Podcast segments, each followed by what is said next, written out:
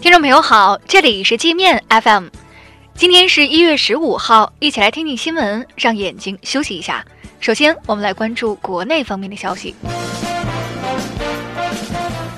教育部表示，今年起不再组织开展高校自主招生工作，将在部分高校开展基础学科招生改革试点，选拔培养有志于服务国家重大战略需求且综合素质优秀或基础学科拔尖的学生。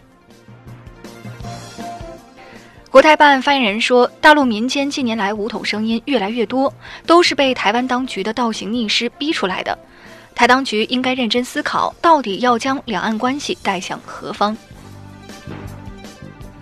国民党在台湾选举中大败后，党内青壮派立场急转，试图紧跟民进党推进去中国化，甚至要求把中国国民党中的“中国”去掉。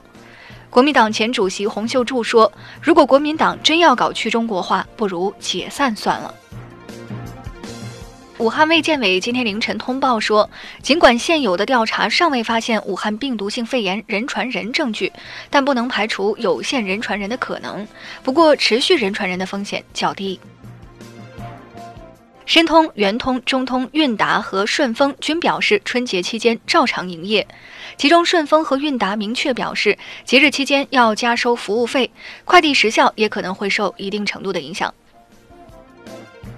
被举报身家超过两百亿的原海南高院副院长张家慧，其前夫刘远生被免去海南省政协常委职务，省政协委员资格一并撤销。刘远生实控或参股的公司多达二十五家，资产超过十八亿。我们接着来把视线转向国际。美国最近加紧施压英国，试图逼迫英国跟他一起封杀华为。一直对此事没有表态的英国首相约翰逊开始不耐烦了。他在 BBC 做访谈时说：“英国民众值得最先进的技术，那些反对使用华为设备的人需要告诉他可以用什么技术来替代。”据路透社报道，美国商务部起草新规，继续打压华为。新规要求产品中美国制造的组件占总价值的百分之十将不得出口，并将对基于美国技术或美国软件制造的外国商品进行监管，阻止外国企业向华为运送非美国制造的产品。持续燃烧了四个多月的澳大利亚山火造成了严重雾霾，澳网墨尔本比赛场地遭波及。由于空气质量太糟糕，多名参赛选手受到影响。冲刺大满贯的斯洛文尼亚选手在比赛中咳嗽不止，无法继续比赛，被迫退赛。